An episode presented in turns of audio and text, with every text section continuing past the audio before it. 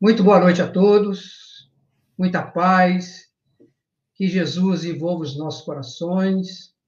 Mais uma vez, é uma alegria muito grande estarmos aqui, todos reunidos em nome de Jesus, esse que é o nosso mestre, o nosso guia, o nosso modelo. Sejam todos muito bem-vindos. Nós já estamos aqui com o nosso presente de hoje, que é o Marcelo Neto. Tudo bom, Marcelo? Como vai? Tudo bem, Ednilson? Um prazer muito grande. Uma grande honra. Então, nós vamos ter a oportunidade de refletir o tema amor e caridade.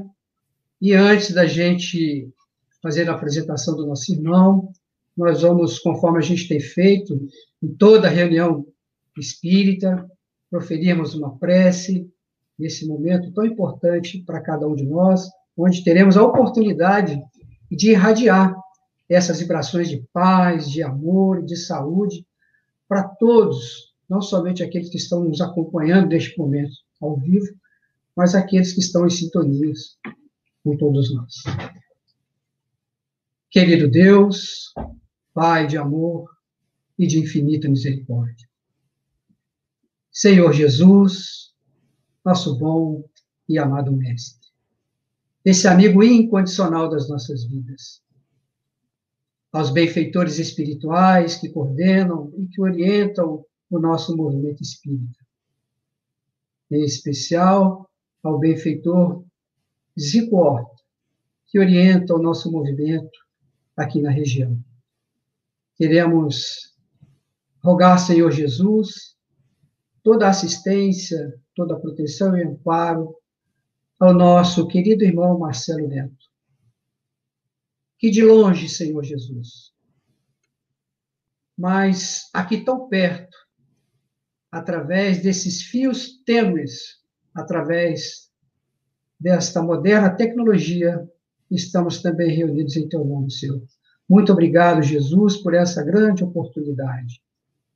E que em teu nome, mestre, em nome desses benfeitores amigos, mas acima de tudo em nome de Deus, nós te pedimos a permissão para dar início a mais uma palestra do 16º Conselho Espírita de Unificação, o 32º segundo mês espírita de Barra Mansa aqui no nosso subestado. Que assim seja, graças a Deus. Então, meus irmãos, em homenagem ao nosso querido irmão Marcelo Neto, a gente trouxe aqui uma pequenina lembrança, uma reflexão que se encontra no livro Viagem Espírita, de 1862, aonde Allan Kardec vai dizer que a ciência espírita estiver solidariamente constituída e escoimada de todas as interpretações sistemáticas e errôneas que cai a cada dia ante o exame sério eles se ocuparão de estabelecê-la em âmbito universal, para isso empregando meios poderosos. Então, Allan Kardec lá atrás já prevendo que o Espiritismo também teria essa oportunidade de ser divulgado de forma ampla e de forma poderosa. E nós não vemos hoje um meio tão poderoso como esse, como esse da, da internet, né? possibilitando nós aqui conhecemos nosso irmão Marcelo. Né? Ele, que é presidente da Federação Espírita da Flórida, presidente da Leal Publish, presidente também da Federação da Publish, da Federação Espírita Brasileira.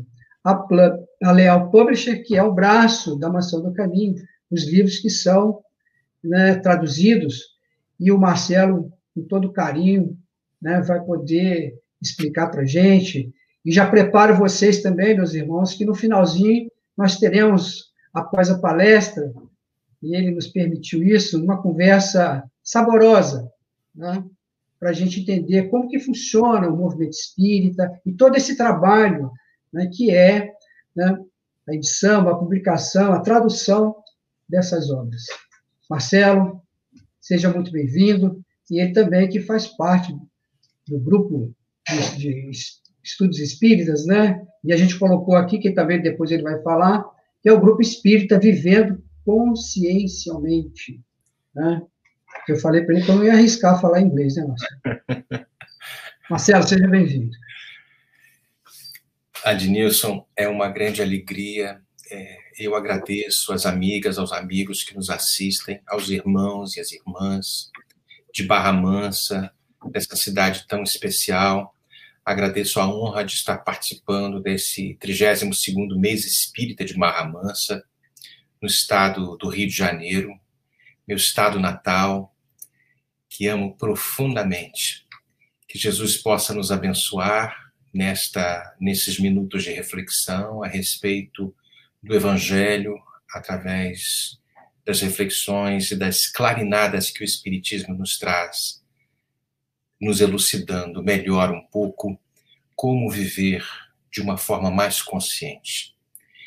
Nós poderíamos aqui trazer algumas considerações a respeito da temática que nos foi apresentada, amor e caridade, uma essência, a outra, a movimentação da essência, uma, a razão do universo, a alma da vida, o outro, esta caridade, este amor e movimento que nos busca, que nos laça, que faz com que a vida tenha sabor, tenha gosto. Mas os dias atuais são dias conflitantes. Estes sinais dos tempos, tempos de transição, tempos de reflexão, tempo de aferição de valores, para que o ser humano possa encontrar-se consigo mesmo. Sem dúvida, são momentos desafiadores. Cada época da humanidade é assinalada por, pelas circunstâncias bem específicas que lhe caracterizam o, o desenvolvimento intelecto-moral, o desenvolvimento intelecto-moral da criatura humana.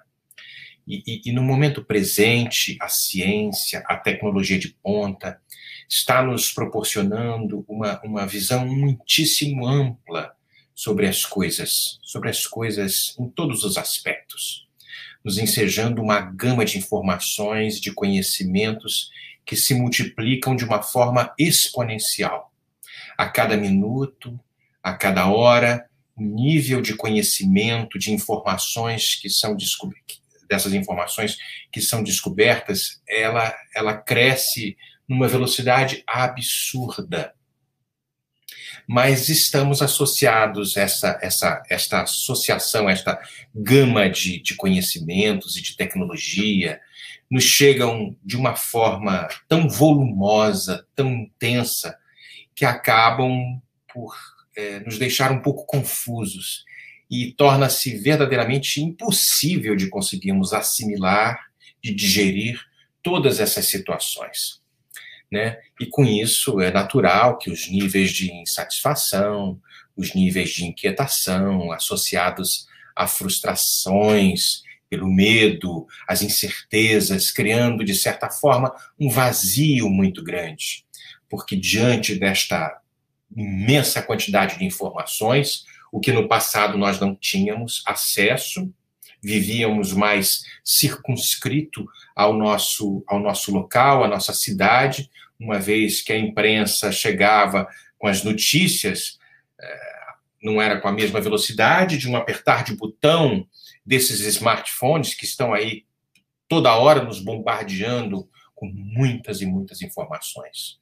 Mas, ao mesmo tempo, nós vivemos os tempos do edoísmo, uma época em que mais priorizamos o ter, o poder, o desfrutar imediato, o desfrutar.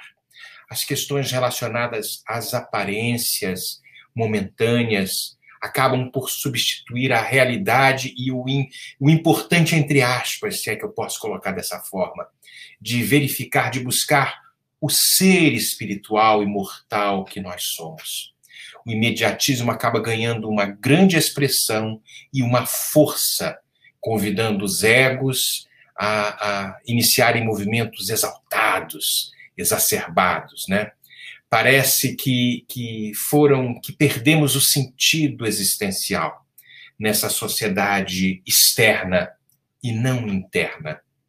Os objetivos da vida, o foco maior que, deveria nos apontar para esta proposta de transcendência que a doutrina espírita muito bem explica e exemplifica, tem sido colocado muitas vezes de lado.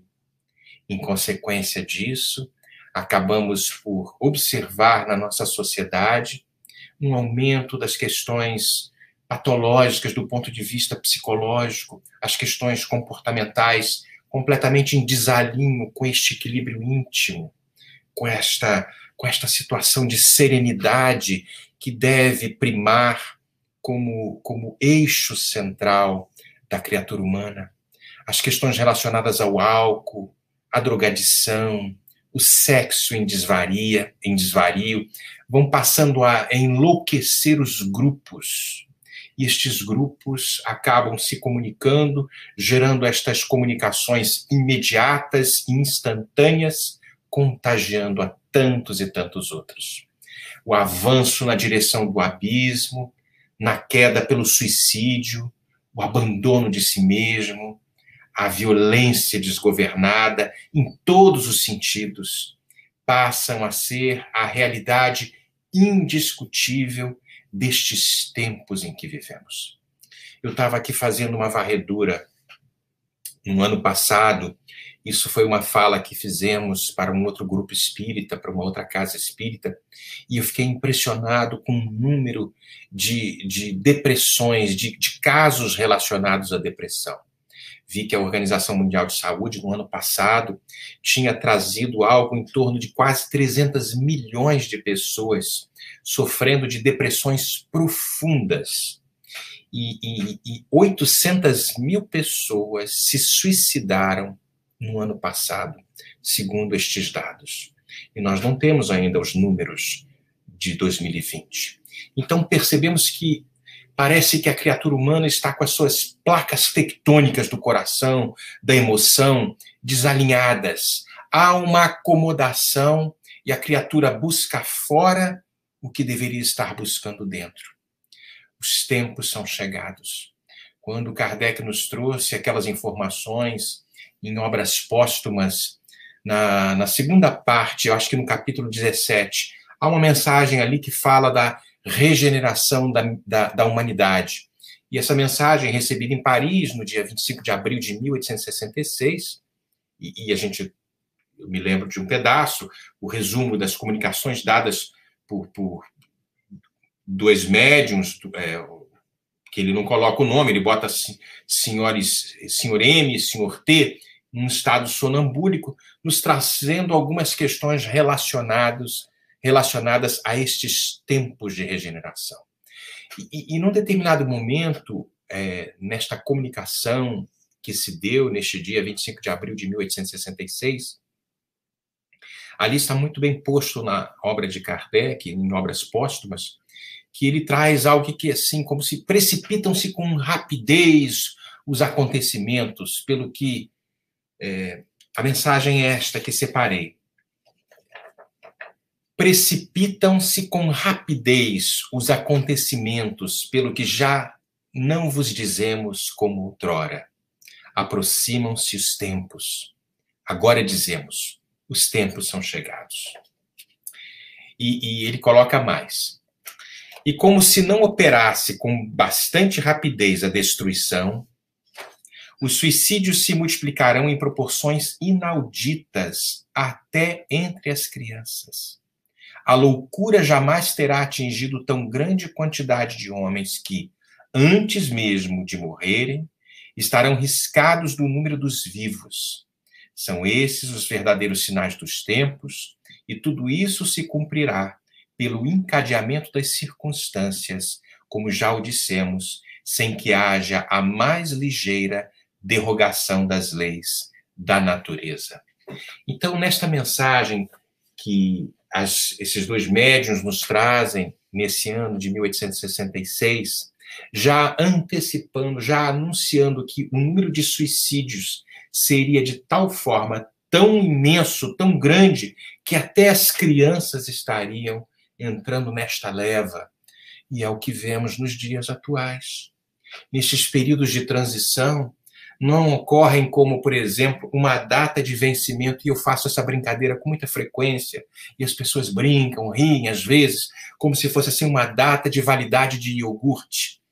O que, que acontece à meia-noite do dia da expiração da data de validade de um iogurte? Imagino que aquelas bactérias fiquem uma loucura e não funciona desta forma. Então, os períodos de transição, eles têm um período, têm uma, um, um, um intervalo de tempo. E desde que a doutrina espírita nos traz estas revelações de que a vida continua, que há comunicabilidade entre os dois planos, a pluralidade dos mundos habitados e todas as questões que caracterizam a beleza desta doutrina, iniciou-se um processo de transição. Talvez estejamos é, neste, neste, neste limiar de transição, vendo todas essas situações de dicotomia, de separação, de brigas políticas, de brigas do planeta, quando a providência divina sempre buscou para a unidade do bloco terrestre. Desde os movimentos históricos que ocorreram lá atrás, nas questões relacionadas ao feudalismo, quando a propriedade rural nunca alcançou tamanha significação, a divindade sempre querendo derrubar os muros para que aos poucos nós possamos fazer parte de um só rebanho, o rebanho do amor, o rebanho do Cristo. Mas isso tudo nos traz, nos mostra, nos assinala que é preciso tomarmos cuidado nestes tempos em que vivemos porque os ânimos estão exaltados. Vemos até no nosso movimento espírita as situações complexas, as situações de divisão, coisa que não deveria existir, porque a doutrina espírita é única, ela é uma, ela é una, ela traz as suas bases muito bem fundamentadas nas questões relacionadas ao amor.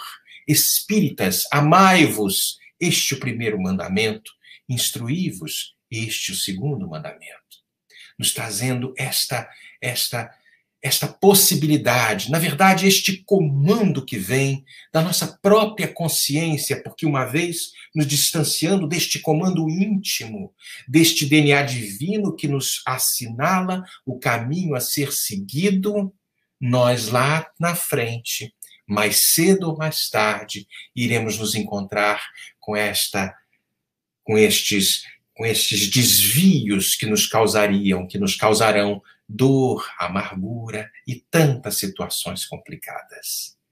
Há, há, um, há uma poesia, na poesia de Maria Dolores, trazida pela psicografia de Francisco Cândido Xavier, algo que talvez traga o retrato do mundo em que vivemos.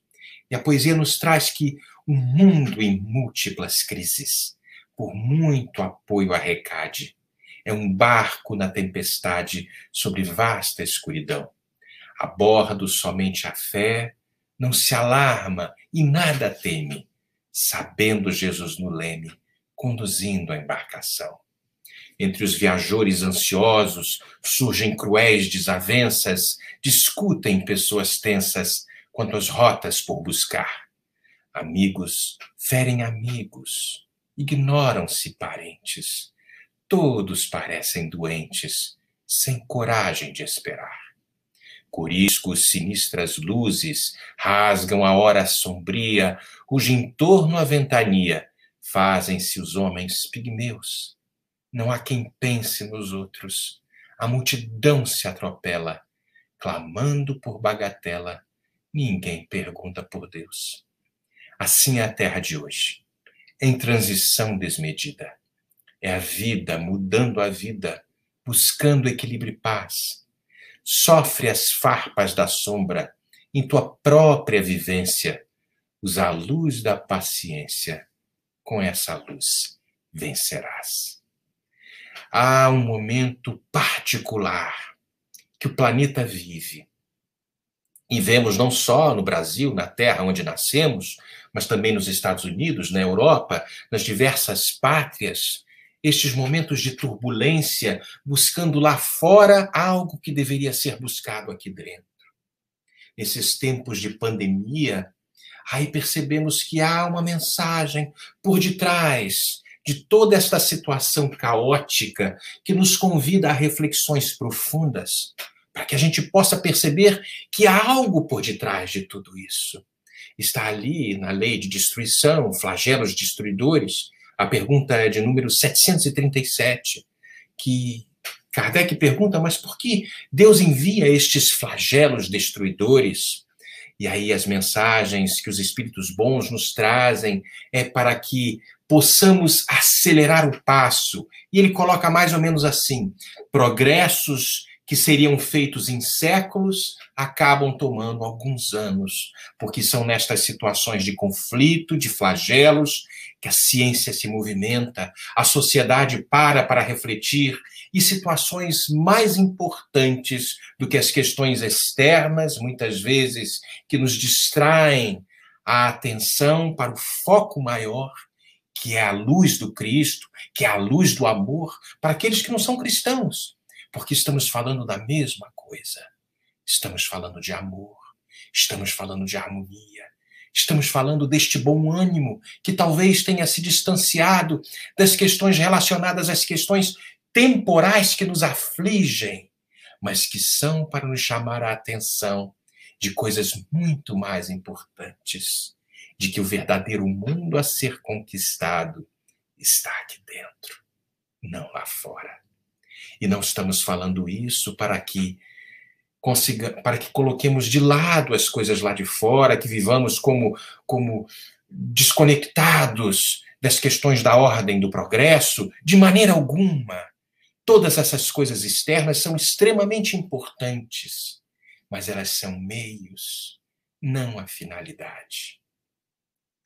Há no Evangelho de João, no capítulo 16, no versículo 33, Jesus nos convidando para que tenhamos paz, paz com P maiúsculo, uma paz que é diferente desta paz que o mundo nos dá.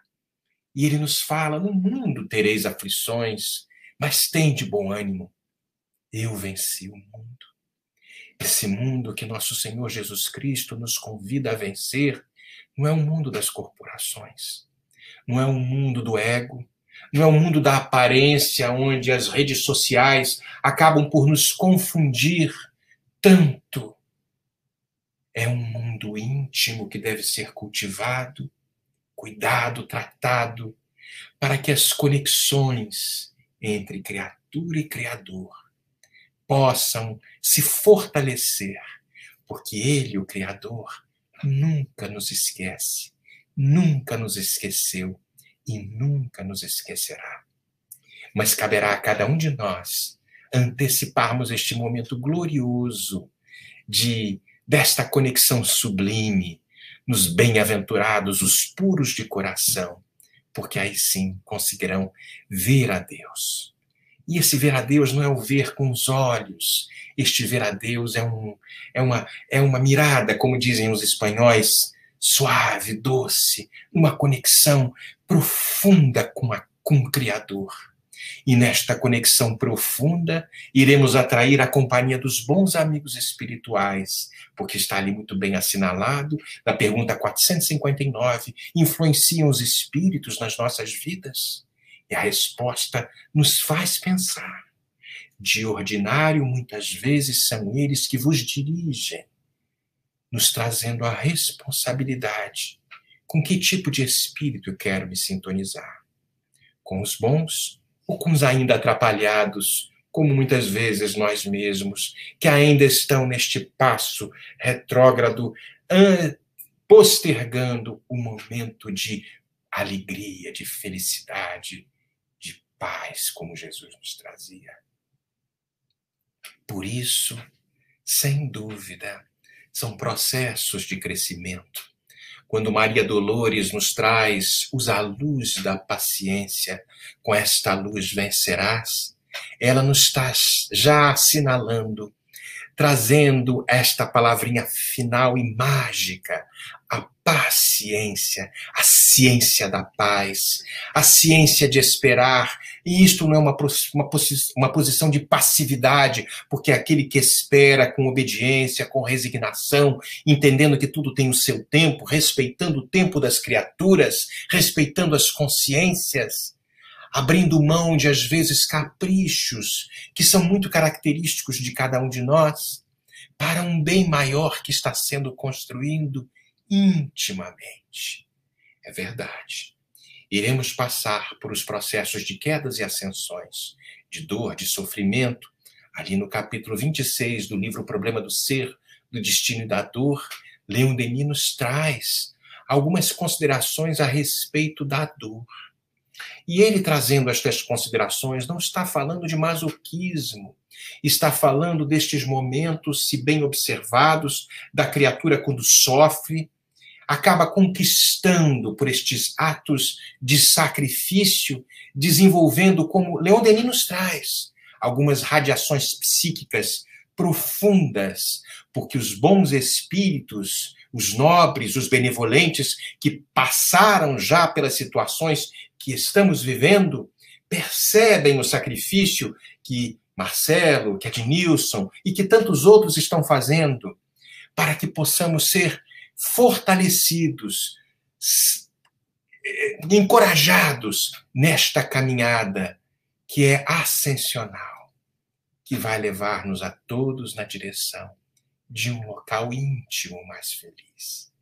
Leon Denis nos fala que nesta situação de, de aceitar com obediência, com resignação, essas situações penosas que nos caracterizam a atual existência em muitas das circunstâncias, porque muitos de nós passamos por dificuldades que são verdadeiros desafios, mas aceitando-os não de forma passiva, mas com atividade, com bom ânimo no coração, obedientes e resignados, com este consentimento da razão, com o consentimento do coração em conjunto, acabamos por desenvolver uma espécie de rastro luminoso, como diz Leon Denis.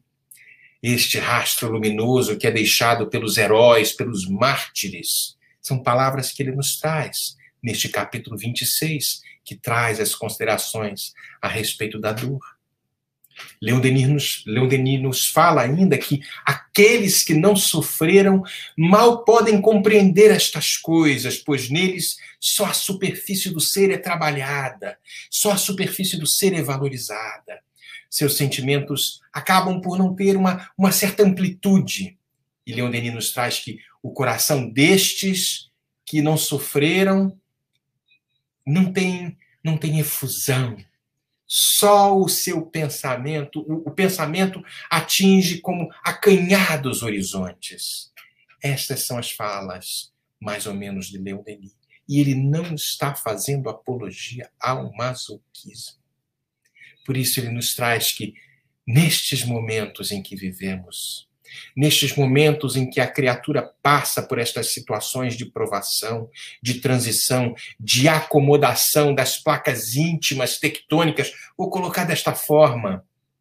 São necessários, às vezes, os infortúnios, as angústias, para dar à alma sua suavidade, sua beleza moral, para despertar seus sentidos adormecidos. É como Leon Denis nos fala.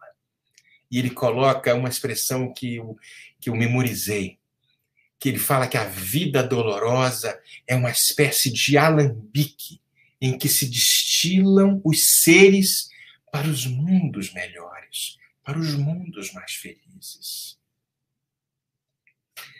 São belas essas situações que Leon Denis nos traz e nos mostra o caminho a seguir.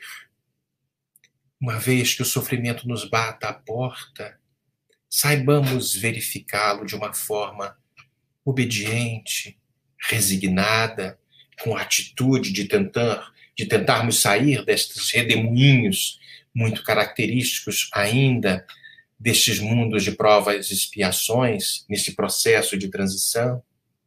E aí a gente vai se descobrindo cada vez mais forte nesta caminhada, porque aquele que consegue vencer-se aos queixumes, as situações de milindre, as situações que nos convidam a reflexões profundas, acaba por vencer a si mesmo. Se vencendo, vencendo essa situação, se vence. E se vencendo, acaba por impactar a vida de tantos outros que ainda se debatem nestas situações, mas com exemplos de força, de se. E a força não é esta força do tacape, do, do cajado, é, é a força daquele que consegue se dominar, aquele que vive conscientemente para ser mais feliz. Por isso, às vezes, a dor, a dor às vezes é uma bênção que Deus vai enviar aos seus eleitos, aqueles que já estão capacitados de suportarem essa situação para os burilamentos naturais que estão adquirindo e para impactar outros que ainda na infantilidade espiritual caminham ainda com dificuldade, sem saber como lidar com, essas, com estas aflições, com essas atitudes complexas. Mas para isso é preciso autocontrole. Para isso é preciso domar-se a si mesmo. Para isso é preciso cumprir o dever com esta lei maior, que é esta lei de amor. Uma vez que nos desviamos desta lei, sofremos as consequências, porque ação e reação são situações características não só da lei newtoniana, mas também desta lei do retorno, porque uma vez que eu jogo para o universo, jogo para a vida, eu acabo recebendo as consequências de tudo isso que entrego lá para fora. Porque a vida não nos dá nada, ela nos devolve aquilo que atiramos para a vida.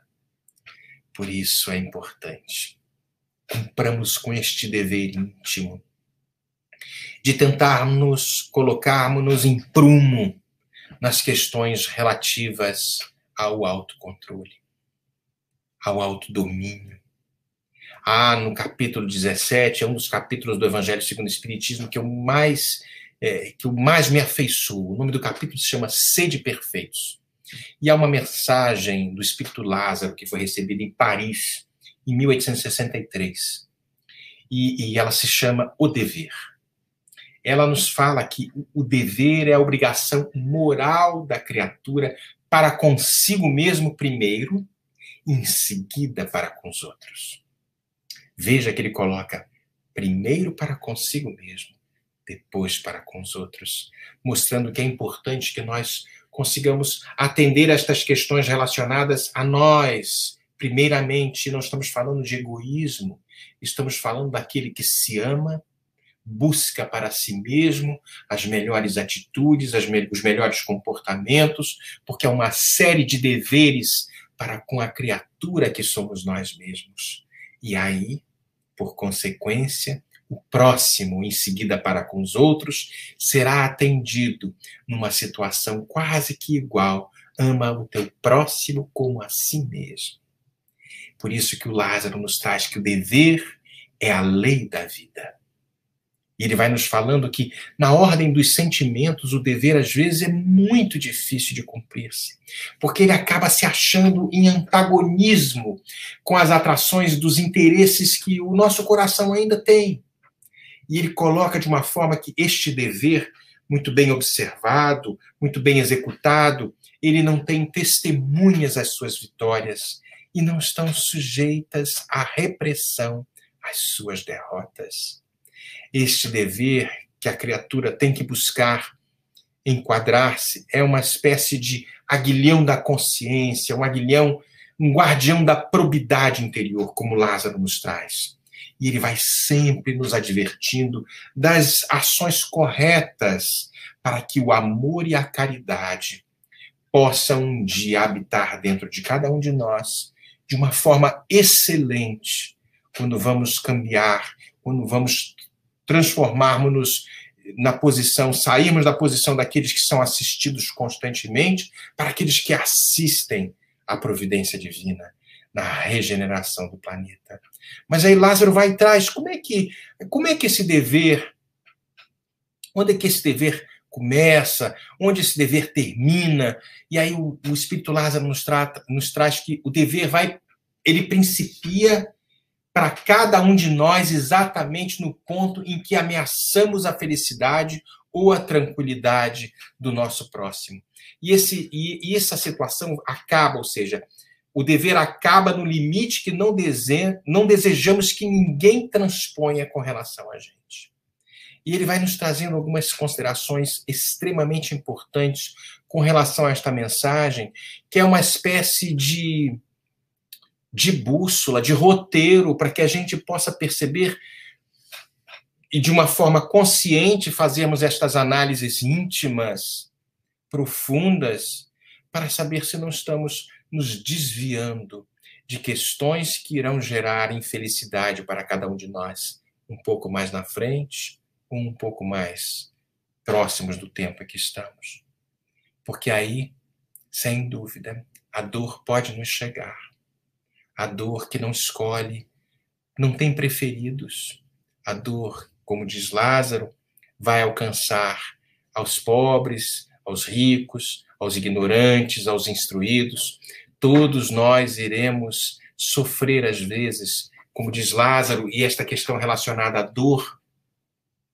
Ele nos fala desta forma porque, de certa forma, nos nivela.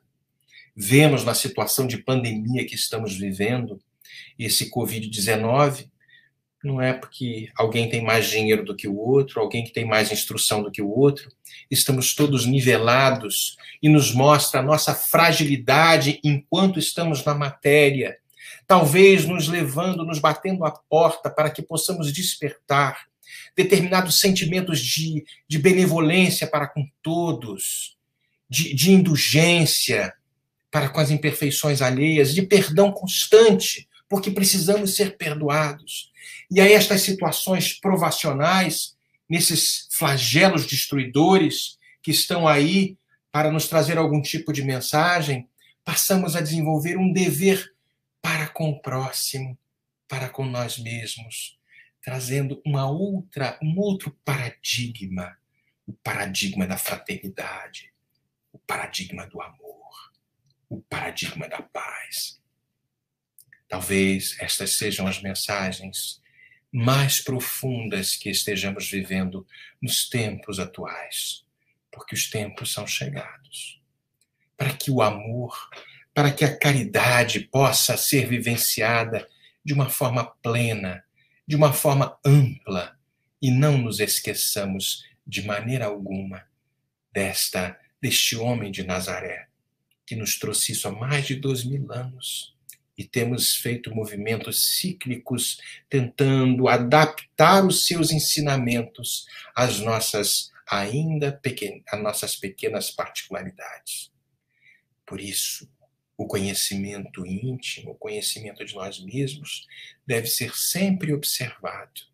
Aquele que se conhece, aquele que faz essa examinação diariamente, vai buscar forças com os bons espíritos, pedindo a Deus que os ajude, que nos ajude a, a, a consertarmos a rota nos momentos certos, no momento oportuno, para que, cumprindo com o dever, esse dever para conosco e para com o próximo, possamos antecipar os momentos de felicidade qual é o meio prático mais eficaz que tem um homem de se melhorar nesta vida e de resistir à atração do mal? Um sábio da antiguidade já nos tinha dito, como está lá na pergunta 919, conhece-te a ti mesmo. Ainda nós, nós, nós não, não nos conhecemos. Ainda tem uma dificuldade de fazer essa examinação, como, como Santo Agostinho nos traz, porque Kardec pergunta, mas como seria este meio prático para que a gente pudesse fazer esta autoanálise? de uma forma sensível, de uma forma honesta, não botando a máscara do orgulho, a máscara da vaidade, a máscara do interesse pessoal que ainda nos caracteriza a todos, sem distinção, em graus maiores ou menores. E Santo Agostinho nos traz que faz como eu fazia no passado, quando estava encarnado. Ao final do dia, eu interrogava a minha consciência, passava em revista o que fizera, perguntava a mim mesmo se não faltara algum dever, se ninguém tivera motivo para se queixar de mim. E a, e a fórmula que Santo Agostinho nos traz para que a gente possa passar em varredura o nosso dia, as nossas ações, os nossos pensamentos, se a fazemos de forma certa, se a fazemos de forma não personalista, vamos encontrar muitas vezes situações que deflagramos para com esta lei de amor, com esta lei de caridade, com essa lei de justiça.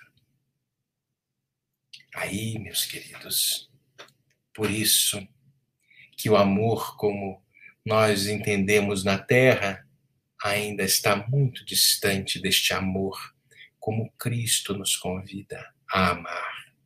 Ainda temos as questões relacionadas ao amor muito particular, as questões do amor conjugal, dos amores filiais, dos amores, às vezes, por uma pátria muito nobre, muito digno, os amores por uma raça, como se a raça não fosse a raça humana. Nós fazemos essas dicotomias, essas separações.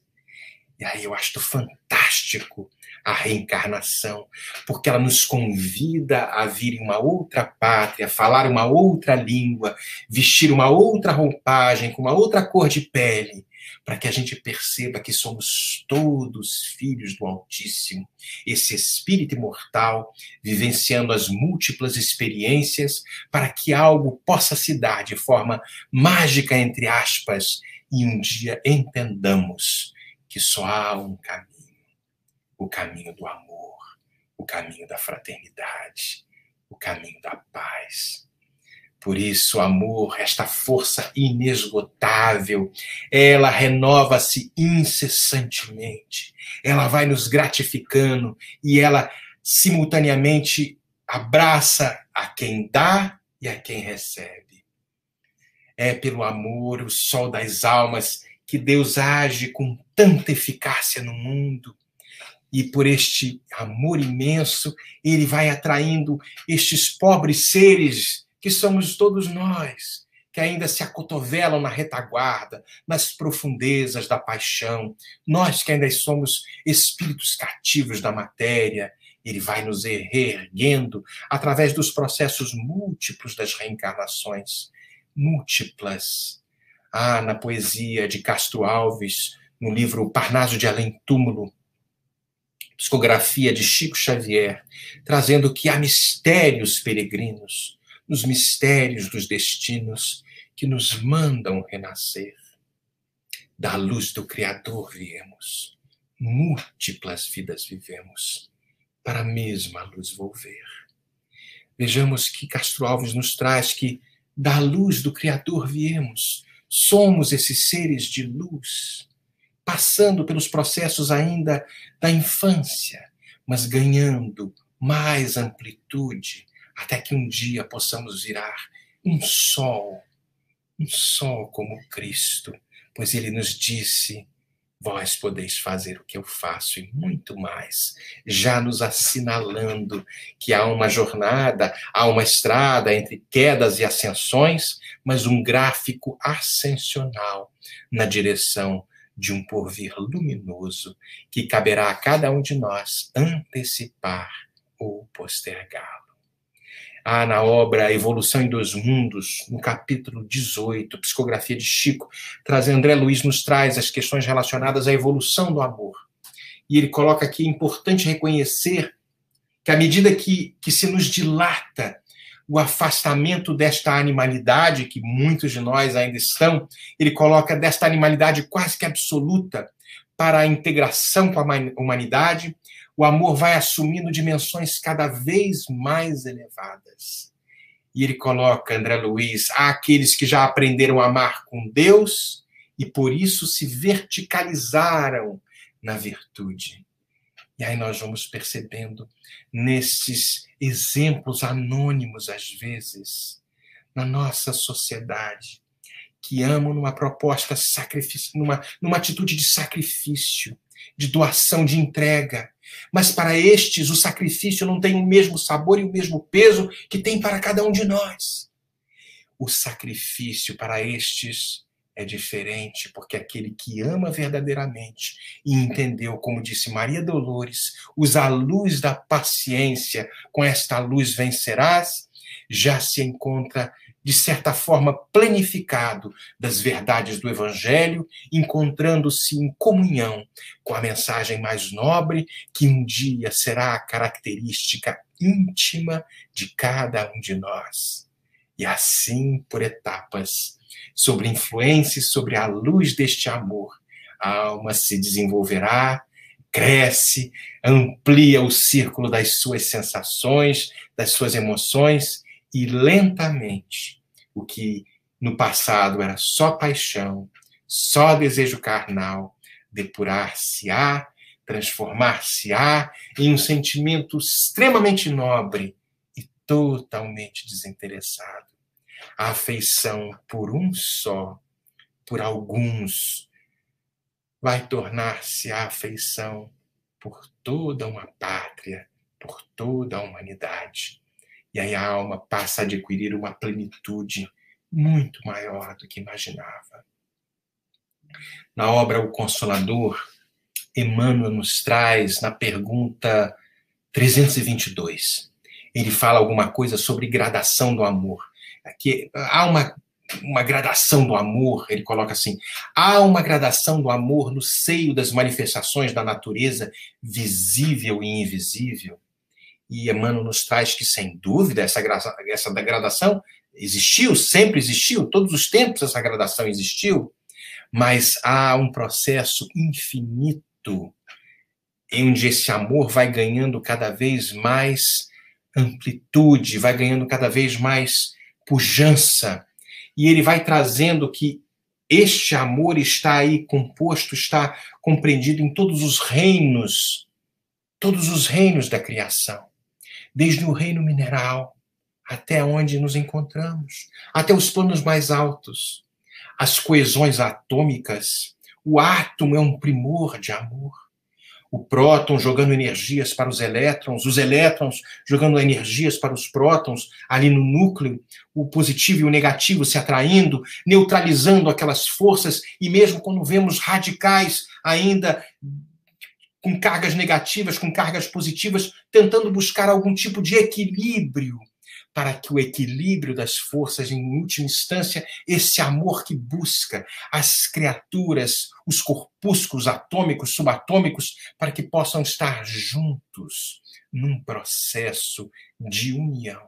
Então, mesmo nestas manifestações mais comezinhas, até os mais belos exemplos de doação, de sacrifício, de amor, nós vamos percebendo, como está ali na pergunta 322 do livro O Consolador, o que Emmanuel nos traz. Nas expressões da vida animal, observamos o amor em tudo, em gradações infinitas, na violência, a ternura, nas manifestações do racional. Ele coloca mais ou menos assim: no caminho dos homens, é ainda o amor que preside todas as atividades da existência em família e em sociedade. Reconhecida a sua luz divina, em todos os ambientes, nós vamos observar a união dos seres como um ponto sagrado de referência dessa lei única, como Emmanuel nos traz. Esta lei única que dirige todo o universo. Por isso, o amor é mais forte que o ódio. Sempre foi mais forte que a morte, porque a morte nunca existiu. Tudo que o Pai Criador fez é imortal, é destinado a seguir em frente neste processo de crescimento, nesse processo de aprimoramento e transformando cada vez mais aqueles que amam em seres plenos, em seres conscientes, em seres felizes. Por isso, é preciso amar. Aquele que ama, pratica a caridade, porque esta lei, esta lei divina, está esculpida na consciência de cada um de nós. Onde está escrita esta lei divina? Na consciência. Como está ali na pergunta 621. Na consciência. Este amor que é a regra de conduta dos anjos, dos santos, do Cristo, nos trouxe na máxima que traz a máxima do Espiritismo, que fora da caridade, fora deste amor e movimento não há salvação, como o único caminho para que nós possamos encontrar a verdadeira felicidade, a verdadeira libertação do passado em que ainda nos encontramos. Por isso, na carta que Paulo nos traz, a necessidade da caridade, segundo Paulo, aquilo que está ali na, na primeira epístola aos Coríntios, ele nos traz que essa caridade, este amor em ação, é algo que é paciente, é algo que é brando, é algo que é benfazejo. Esse, essa caridade não tem inveja, ela não tem medo, ela não se precipita, ela não se enche de orgulho, ela não é desdenhosa, não cuida dos seus interesses, não se agasta, não se azeda com coisa alguma, não suspeita mal, não se rejubila com a injustiça, mas se rejubila com a verdade. Essa caridade, esse amor ágape que Paulo nos traz, que manda nesta primeira epístola aos Coríntios, nos traz um convite que eu, sinceramente, Tremo nas bases porque vejo-me ainda distante de tudo isso, mas capaz de um dia alcançar estes patamares. Esta caridade que Paulo nos traz, tudo suporta, tudo crê, tudo espera, tudo sofre. Nos mostrando que aquele que tem esse tipo de postura não é um fraco, ele não perdeu o mundo, ele ganhou a vida. Ele ganhou seu próprio espírito, porque coloca todos os seus objetivos em algo que vai muito além, muito além das questões temporárias, para que um dia, nestes passos imensos, pequeninos, imensos, cada um na sua velocidade, iremos, como falávamos no começo, postergar ou antecipar esses momentos de felicidade para que um dia nos encontremos numa posição de um homem de bem, de um cidadão de bem, de uma mulher de bem, de uma criatura de bem. Porque o verdadeiro homem de bem é aquele que pratica a lei de justiça, de amor e de caridade na sua maior pureza. Esse homem de bem que olha o amor, que pratica a caridade, interroga a sua consciência sobre os seus próprios atos, pergunta se não violou essa lei, se não cometeu mal, se fez todo o bem que podia, se não deixou escapar voluntariamente uma ocasião de ser útil, se ninguém tem do que se queixar dele. Enfim, se fez aos outros, como está ali no Evangelho segundo o Espiritismo, o que os outros, tudo aquilo que os outros fariam, fez aos outros tudo aquilo que gostaria que os outros fizessem por ele. Esse homem de bem, ele tem fé em Deus, na sua bondade, tem fé no futuro, sabe que as vicissitudes da vida, todas as dores, todas as decepções que enfrentamos são provas necessárias para que a gente possa aprender com estas dores que estão ali no capítulo 26 do livro O Problema do Ser, do Destino da, da Dor, que nos traz esta proposta de que aquele que aprende com estas questões relacionadas à dor consegue desenvolver estes rastros luminosos que acabam por impactar aqueles que nos observam, porque uma multidão de espíritos nos observa. E esta multidão muitas vezes sabe como fomos e nos observa como somos. E pelas nossas atitudes atuais, irão muitas vezes deixar de nos, de nos atormentar porque sabiam como éramos, porque demos o exemplo de obediência e resignação, de coragem, de força de vencer não ao próximo, mas a nós mesmos. Esse homem de bem, possuído por esse sentimento de caridade, de amor ao próximo, faz o bem pelo bem, sem esperar recompensa. Paga o mal com o bem. Toma a defesa do fraco contra o forte e sacrifica sempre o seu interesse à justiça. Aí façamos uma revisão no que Lázaro nos trouxe com relação ao dever esse dever para com a nossa própria consciência, porque todas as vezes que saímos desta lei de amor que está ali esculpida dentro de cada um de nós, iremos, por menores que sejam essas infrações, a, a, angariar para cada um de nós as, os reveses proporcionais a esse nível de consciência que tínhamos como deflagra, quando deflagramos estas infrações. Por isso, este homem de bem vai verificando de forma muito lúcida como comportar-se com o próximo, como comportar-se consigo mesmo, pois ele não é egoísta, ao contrário, ele vai ser sempre aquele altruísta, mas altruísta sem as, os desejos obscuros que muitas vezes caracterizam aqueles orgulhosos, mas aquele altruísta que pensa em distribuir os bens que já angariou. Nós estamos falando aqui de bens materiais só. Estamos falando destes bens que são eternos, que são as verdadeiras propriedades que estamos construindo dentro de cada um de nós.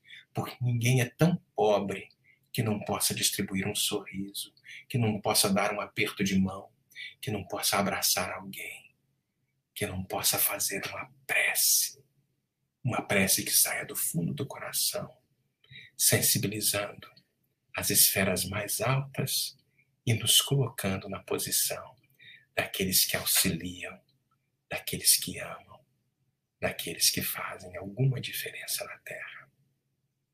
Amor e caridade, uma a essência, a outra a movimentação da essência, esse dueto essencial para que possa ser construído dentro do coração de cada um de nós, transformando as nossas vidas num hino de amor pois a doutrina dos Espíritos nos traz em todas as suas mensagens esta proposta: amor e caridade. Fora deste amor em movimento, não há salvação para as nossas almas. Fora da caridade, não há salvação. E não é uma proposta salvacionista como a entendíamos no passado. Salvar-se significa resgate-se, encontre-se em alinho com a própria essência da vida, porque o amor é a alma da vida. Nós agradecemos imensamente a oportunidade que nos foi dada pelo nosso querido irmão Adnilson neste evento da 32ª é, Semana Espírita, agradecendo a todos da cidade de Barra Mansa e aqueles que nos escutaram estas singelas reflexões a respeito do Evangelho segundo o Espiritismo, do Livro dos Espíritos, da obra de Leon Denis e algumas poesias correlatas de autoria de Francisco Cândido Xavier. Muito obrigado a todos, que Jesus nos abençoe e muita paz.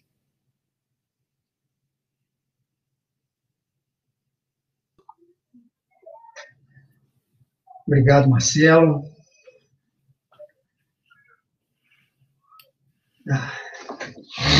Muita paz, meu irmão. Que Jesus, esses benfeitores espirituais, coordenam todo o nosso movimento espírita, os benfeitores espirituais, de irmãos de outras terras, continue te amparando nesse valioso trabalho na divulgação, na difusão da doutrina espírita, o Consolador prometido por Jesus. Muito obrigado, meu irmão. Muito obrigado, Deus. Agradecer a presença de todos, com muito carinho. E conforme a gente havia combinado, se for possível, né, a gente continuar aqui numa, numa conversa e passando novamente a palavra para o Marcelo, né, e também a oportunidade da Andréia, se for possível, né, a Márcio, né. É. Ela... a gente possa conversar um, um pouquinho, né, sobre esse belíssimo trabalho que é da Leal Publish e da Federação Espírita Brasileira Publish. É, da FEB Publisher. Isso. Não, pois não, pois não. Eu sou, fico à vontade, fique à vontade para fazer as perguntas. É, porque essa, essa, essa curiosidade, né, é, da publicação, né, da tradução dessas obras, né, quais as obras que já estão é, publicadas, né, como que é feito esse trabalho, como que é feita a seleção das obras, né, todo, todo o carinho que vocês têm.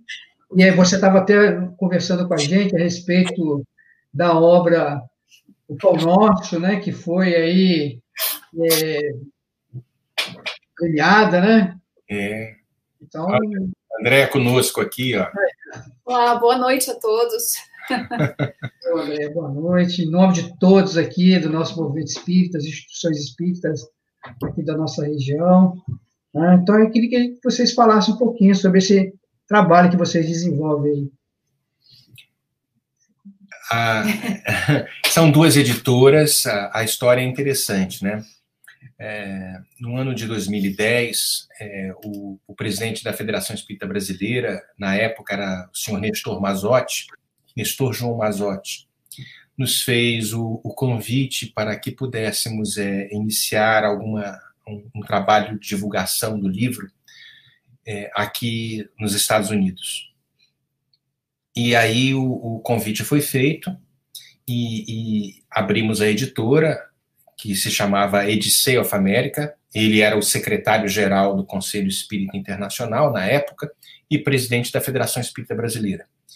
E Nestor tinha feito um trabalho muito grande é, no que diz respeito à tradução de obras para diversas línguas.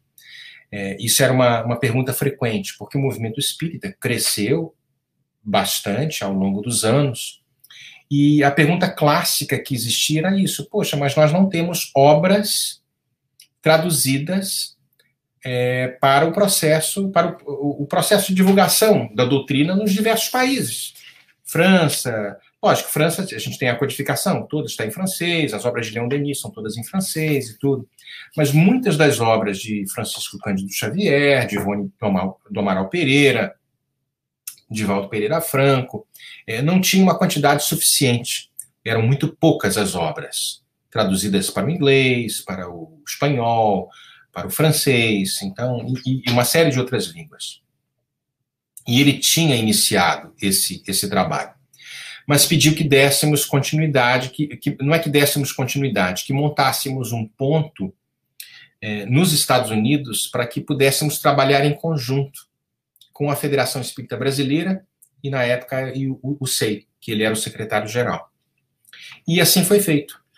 É, montamos a editora, é, o, o, o trabalho de tradução foi dado sequência, Assinamos contratos com várias plataformas na época. Aqui, a, a, a editora, na época, o, a FEB tinha é, pediu que nos deu as orientações e começamos a fazer a, a, assinar os contratos com a Google, com a Apple. Hoje todo mundo faz isso, né? Mas naquela época era uma, uma, uma novidade. Com a Apple, com a, com a Kindle, Andréa pode falar bastante a respeito disso, porque ela era a parte operacional. Eu ficava na parte mais financeira, administrativa, né? Administrativa. E, e todos esses contratos foram assinados, as traduções continuaram sendo feitas e aquilo ganhou de fato uma amplitude, uma amplitude muito grande. O livro começou a entrar mais e mais na, na na veia, vou colocar dessa forma. Embora eu, eu gostaria de trazer aqui que o, o mérito muito maior foi do, do, do presidente da FEB, o Nestor João Mazotti. Nós somos aqui talvez um, um percentual minúsculo comparado ao, ao mérito que, que ele teve nesse trabalho de, de disponibilizar uma grande quantidade de recursos, porque tradutores foram contratados, tradutores não espíritas, mas que eram nativos da língua inglesa. Vou trazer aqui o ponto de vista da língua inglesa, porque foram várias outras obras. E essa era a grande dificuldade, porque, embora tenhamos aqui, lá naquela época, 20 e poucos anos atrás, muitos brasileiros, eu estou aqui há 20 e poucos anos, 23, 24 anos, né? Todos nós falamos é, relativamente bem inglês, tirando o André aqui, que é a gringuinha mesmo, né? O pai era americano, o avô escocês, e ela é a gringa brasileira, né? Mas é, com relação aos outros espíritas, nós ainda temos as construções, por melhor inglês que, que falemos, né, que a gente fale, a gente ainda tem uma construção ainda muito latina. Então, você pegar um conteúdo latino, por exemplo, um conteúdo francês, um conteúdo de língua portuguesa, tipicamente latino, e trazer para um contexto anglo-saxão, para uma língua anglo-saxônica, muda completamente. A, a, toda a construção latina ela é muito longa, ela é detalhada. As construções anglo-saxônicas elas são muito mais compartimentadas. Então, você traduzir algo sem mantendo-se fiel a estas traduções neste contexto é, é, anglo-saxônico é realmente desafiador. Nós temos pessoas que são profundos profund, é, profundas conhecedoras da língua inglesa. Cláudia de Almeida é, fala várias línguas, Illy Reis, que é a chefe do departamento de traduções, Daryl Kimball, que é um americano, é, também um excelente tradutor americano, e, e, e, e outros também. Andréia faz algumas revisões também. Então, são contextos difíceis de serem, são desafiadores esses contextos. São almas que eu citei agora, almas extremamente dedicadas, são, são verdadeiros, são pessoas que eu tenho profunda admiração. Então, o meu trabalho, Admilson, é mínimo. Meu trabalho é apenas de talvez angariar alguns recursos para que a editora continue seguindo em frente. Andréa é uma grande locomotiva por trás disso tudo, porque trabalha de uma forma abnegada com isso. Ela era funcionária de, um, de uma empresa de tecnologia e, e, e aí saiu, largou o trabalho e dedica-se totalmente a esta atividade. Voluntária, né? Nenhum de nós é remunerado, nenhum de nós tem salário, entendeu? A, a empresa todos os recursos, todo, todo o lucro aferido, ele é voltado para novas traduções, para novas examinações, para, para, é, para campanhas de publicidade, para que o livro ganhe uma, uma, uma expressão. Uma, uma, uma expressão no mercado literário norte-americano. E foi assim que a obra O Pão Nosso ganhou o prêmio aqui nos Estados Unidos. É, há algumas traduções do livro Pão Nosso, em inglês, mas a tradução que ganhou foi é, tá ali Our Daily Bread, né? Pão Nosso, né? Psicografia de Chico Xavier, ditado pelo Espírito Emmanuel.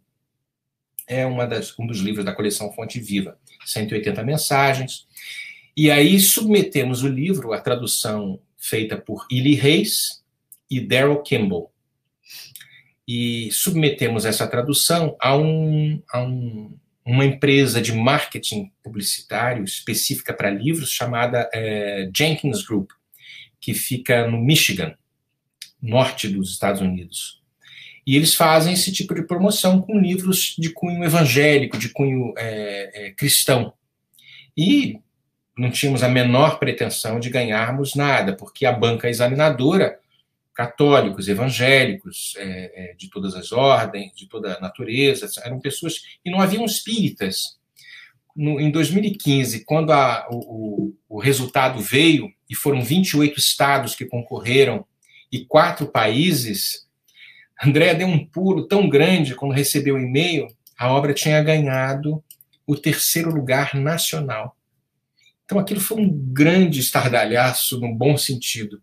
E aí nós brincamos que o Chico foi tão, tão humilde que não quis ganhar o primeiro lugar, ele se contentou com medalha de bronze. E aí as coisas seguiram, foi uma coisa muito muito interessante. Isso é uma das, um, dos, um dos casos bem, bem interessantes que ocorreram aqui. E tem muitas histórias, Adnilson, tem muitas histórias, porque aí aquilo foi crescendo. Mais tarde, é, Mansão do Caminho, num, num, num acordo conosco, fizemos o mesmo modelo para a Mansão do Caminho, fundando a Leal Publisher. Leal de nome, Livraria Espírita Alvorada, lá do nosso querido Divaldo. E aí o trabalho de tradução, formatação e distribuição também deu sequência, aconteceu. Lógico que outros tradutores, outras editoras já tentaram fazer isso, já fizeram traduções. Há um trabalho constante, não somos aqui os, os, os privilegiados, os, os os abre-alas, outros já vieram, então a nossa contribuição é uma contribuição singela nesse trabalho de divulgação do livro espírita nos, na língua inglesa, nesse processo de tradução, nesse processo de distribuição, de formatação. Então é basicamente isso. Fiz uma, uma resumida meio. uma super resumida da história da Ediceu Alfa-América, que tem um nome que tem um nome é, que agora virou Fab Publisher, né? e a Leal Publisher, que é o braço editorial da Mansão do Caminho aqui nos Estados Unidos. E aí fica aberto. André tem mais coisas, de repente, para dizer, porque eu falei mais, eu falo mais, meu Deus do céu. Às vezes ela tem que me dar uma cutucada, porque senão eu. É, a coisa mais importante que eu queria dizer é parabéns para você, Ednilson. Estou vendo que as pessoas estão te falando parabéns, então felicidades para você. Hoje é seu aniversário. É, hoje é meu aniversário, mas Parabéns para você, tudo de bom para você. Parabéns para Ednilson. Ah, isso é para Ednilson, isso mesmo, né? é, hoje é um presente, eu estava falando pelo presente internacional, né? Então, é uma alegria. Tô, agora que eu olhei, que estou vendo aqui, né, as, as mensagens, agradecer a todos, né, por esse carinho. Né, o, o nosso irmão Oswaldo também está aqui, né, mandando um abraço, feliz, né? por esse trabalho. E, André, aí você fala também da. Já estava falando da dificuldade que é para falar o Paulo Estevam em inglês, né? Ah, é, eu aprendi. Bom, primeiro lugar, eu vim para cá muito jovem, né? Com, com 13 anos. E eu tô com 42 anos hoje, então a, a minha. Mais da metade da minha vida foi aqui. E eu conheci o Espiritismo aqui, né? Então, essas obras bem traduzidas, eu imagino que para alguém como eu, que sou brasileira, mas que, que tenho mais facilidade na leitura e, e expressar em inglês, é, a obra bem traduzida, ela realmente toca as fibras da alma, né? Paulo Esteva, dois, eu lembro que eu li o Há Dois Mil Anos pela primeira vez no avião, indo para o Brasil, e eu chorei em a inglês, madrugada inteira, né? Da, da, beleza da obra e a, a delicadeza e a sofisticação também da língua na tradução. Então, a gente imagina para o americano, porque a gente pensa, ah, o americano não está pronto não é o americano, é a alma, né? A alma que não importa onde ela estiver, se ela estiver pronta para receber o conteúdo e ser tocada, vai acontecer, né? Então, por isso a nossa preocupação de estar tá fazendo uma tradução que seja de qualidade e também de fidelidade, embora não exista perfeição, né? Sempre vai ter uns ajustezinhos aqui ou ali que precisam ser feitos. E então o trabalho da, da divulgação do livro é muito importante. Né? palestra do Marcelo eu escutei um, um, pouco ali, parei de fazer um trabalho, foi muito bonita e eu tenho certeza que tocou o coração. Mas a gente vai para casa muitas vezes depois de uma palestra, a gente esquece tudo que o palestrante falou. O livro ele fica, né? Você lê, você pode voltar e tem alguma questão que às vezes, por alguma razão, um autor espiritual vai tocar uma pessoa mais do que a outra. E aí a gente vê a necessidade da tradução da diversidade de obras, né? Hoje com a Leal, a gente está mais um trabalho da tradução das obras do Divaldo, uh, Vitor Hugo, Manuel Filomeno de Miranda, Joana, que é tão difícil de traduzir, realmente é, é das partes mais desafiadoras do nosso trabalho, né? E a gente realmente reconhece qual tradutor tem mais capacidade de fazer este ou aquele estilo de tradução.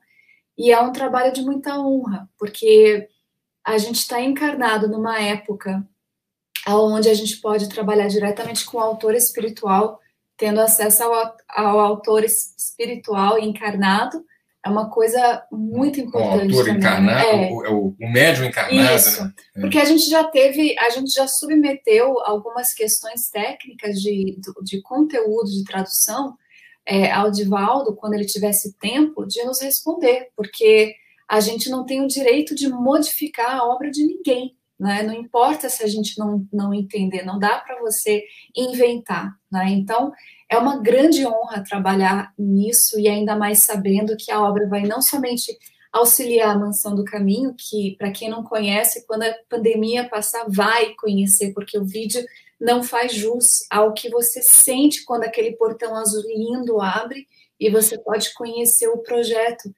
Uh, mas também alimenta as almas, né? E isso é que é a coisa mais bonita de se ver. É por isso que Joana, brincando com o Divaldo, fala que agora tem netos, bisnetos, né, que são as traduções dos livros que já existem para várias outras línguas, e a gente vê essas obras agora entrando no mundo virtual, que é o que está mais fazendo sucesso com os jovens, é a leitura do iPad, do Kindle. É. Né? Hoje, ontem mesmo a gente entrou para divulgação da Google Play, tem muita gente pedindo livro no Google Play, que, que também é bem usado extensivamente. E a distribuição desses livros, eles são feitos em âmbito mundial, os territórios sim, sim. todos, né? O único território mais chatinho é, de fato, a China. Eles controlam muito o tipo de literatura que entra lá. É, não precisamos vão... entrar nessa questão, é, mas... Eles, vão, eles, eles travam. É, eles, eles, eles travam. É. Ali mas... é controlado mesmo. Mas fora disso é isso. Nosso trabalho, então, é de tradução, digitalização, para essas obras entrarem para esse mundo digital e virtual, e com certeza isso também vai mudar daqui a uns anos, então a gente espera que a gente tenha condição de, de continuar fazendo esse trabalho que é tão honroso, né? E, e poder oferecer aos jovens aqui que falam mais inglês do que português obras que eles possam contar para realmente ter um material que vá falar diretamente a almas deles no processo de transformação, de divulgação e de tudo que nós temos abraçados com a doutrina. Se, se, sendo trabalhador direto ou não, a gente acaba fazendo uma forma de divulgação. Maravilha. Já tem, assim, é, quantas obras já traduzidas? Tem umas 150 obras traduzidas ao inglês, total, né? Não só da, da nossa editora, como de outras também. Eu calculo mais ou menos, é, mais ou menos 150 obras, né? Total, né? total de obras, traduzidas ao inglês. O que é outras... muito pouco, né? Assim, comparado ao que o Brasil tem de literatura, só de Chico Xavier, mais de 400 obras, né? De Valdo, 300 e tanto. E você vai, do Raul Teixeira, Ivone do Amaral Pereira, todos esses grandes e também esquecidos autores, porque vamos falar, né, senhora Adnilson, muita gente esquece dessas obras que existem, que são tão belas, um, a Sueli também, Sueli Caldachu, a gente vale a pena a leitura das obras dela, tão fantástica, essa mestra do, do Espiritismo. É. Para nós, 150 é muito. Eu sei que também fala, nossa, mas só 150 para a gente é bastante. O nosso movimento espírita nos Estados Unidos ele ainda é pequeno, né? se você comparar o Brasil, é uma mão, não é o corpo todo. Então, mas a gente vai continuar e um, a gente está usando agora jovens para traduzir os livros infantis que é bem legal também, porque é a língua deles, eles são bilíngues, então eles têm capacidade de tradução. Tem uma jovem que está traduzindo cinco livrinhos, então o, o, o, trabalho vai continuar de produtividade. É. E a gente espera que aumente, é como a Marcela e eu a gente sempre fala, o nosso trabalho não é nem se preocupar agora se realmente vai ter um grande boom, né? Porque a gente está só lançando, esperando que as futuras gerações tenham acesso. Se a gente tiver mérito, retornar nesse país e encontrar uma obra para tocar o nosso, a nossa alma espírito espírita. A gente continuar, quem sabe, né? É, há, há, muito trabalho, há muito trabalho a ser feito mesmo, de fato. É, e é como a Andrea falou, o movimento espírita nos Estados Unidos ainda é muito pequeno comparado ao Brasil. O Brasil tem quanto? 15 mil casas? É, lógico que a gente não tem noção como é que está isso. Aqui talvez tenha o quê? Umas 100 casas espalhadas pelo país inteiro. É muito pouco é muito pouco comparado, né? Senhora Ednilson, como o senhor é amado? Todos esses é, Olha, só que dá o senhor aqui, só dá o senhor aqui nas paradas de sucesso. É não, que isso. E aí abraçar. Eu conheci o seu Denilson hoje, o rostinho dele é muito querido, realmente. Não é? Dá para entender que, que alegria ver todo mundo celebrando o senhor. Parabéns. Olha, só tem, olha, parabéns, parabéns, parabéns. É porque aqui só, né, tá na, aqui é na palma da mão, né? Então está assim, todo muito próximo, né? Então assim uma, uma, uma fraternização muito boa né, as instituições espíritas, né, o nosso movimento aqui, graças a Deus, a gente tem assim uma né, trabalha para manter essa essa união, essa fraternidade. Que né, ótimo. é tão importante para para o trabalho maior que é a divulgação da doutrina espírita, né? Então é um carinho assim maravilhoso mesmo. E André, fica aí o, o convite, né, para uma uma live com você, né? Nós vamos né, já estamos aproveitando aqui e já divulgando, né, porque nós vamos depois dar continuidade a esse trabalho, até porque a semana que vem encerraríamos né, o mês espírita com a Cristiane Lenze Beira. Maravilha! É, maravilhosa. Então, a gente vai ter essa, essa palestra com ela, né? Tem o, o tema Os fins não justificam os meios, né? então já fica aí convite para todo mundo, né? E aí, depois, na outra semana, porque o tema central do nosso mês espírita é o Evangelho Redivivo, que é com base naquele é, livro que foi é, teve a, a, o trabalho, né, na colaboração da Marta Antunes. Né? Então, a Marta Antunes também vai estar conosco né, no dia 5 de setembro. Né? Maravilha. Né? Então, nossa agenda está aberta, aí depois a gente vai fazer o convite para você, para a gente marcar também. Vai ser uma alegria. Se puder ser útil, estamos aqui. É, muito bom, muito, muito bom mesmo. Uhum. Mas olha, estou impressionado. Adnilson, olha, só comentários aqui de vocês, olha. A palestra já esqueceram, mas o bolo do Adnilson. Deus te abençoe e a todos que estão ouvindo, parabéns por esse trabalho de mais, mais um evento que vocês estão fazendo.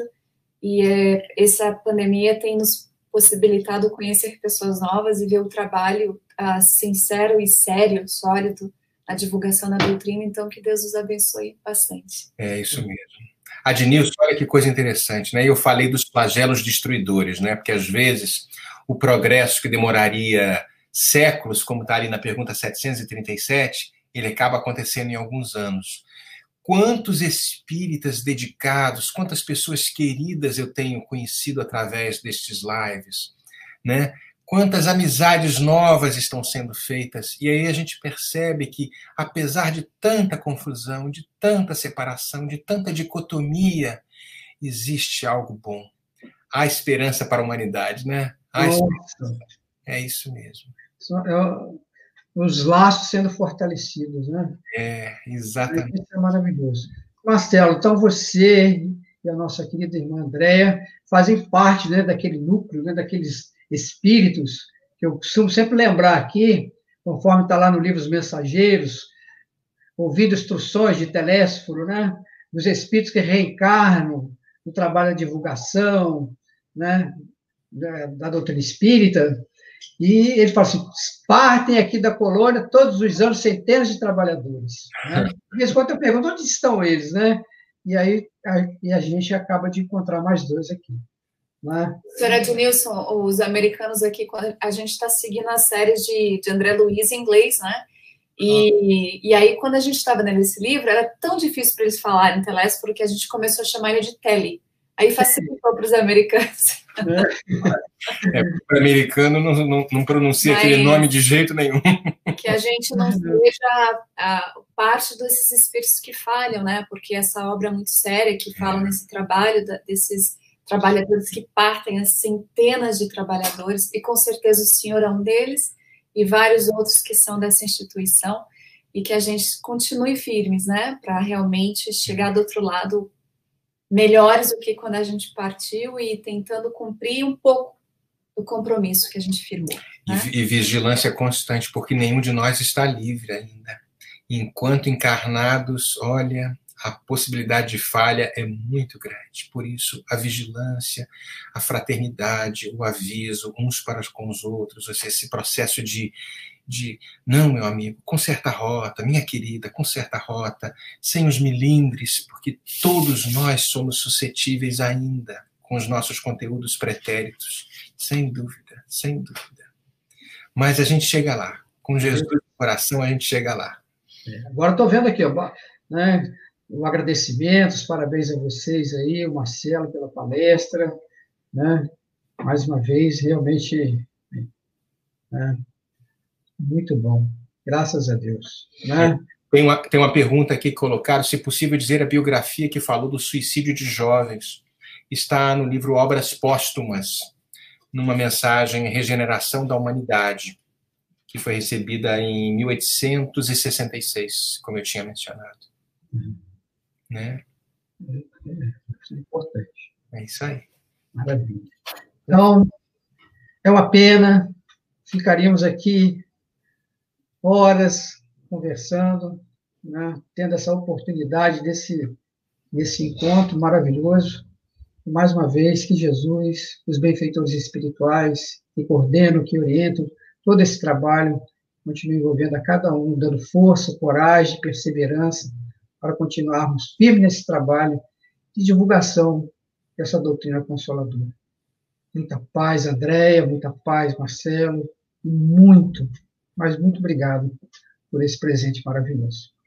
Muito Obrigada, obrigado, senhor. muito obrigado. Muita paz, feliz aniversário. Feliz aniversário. Obrigado.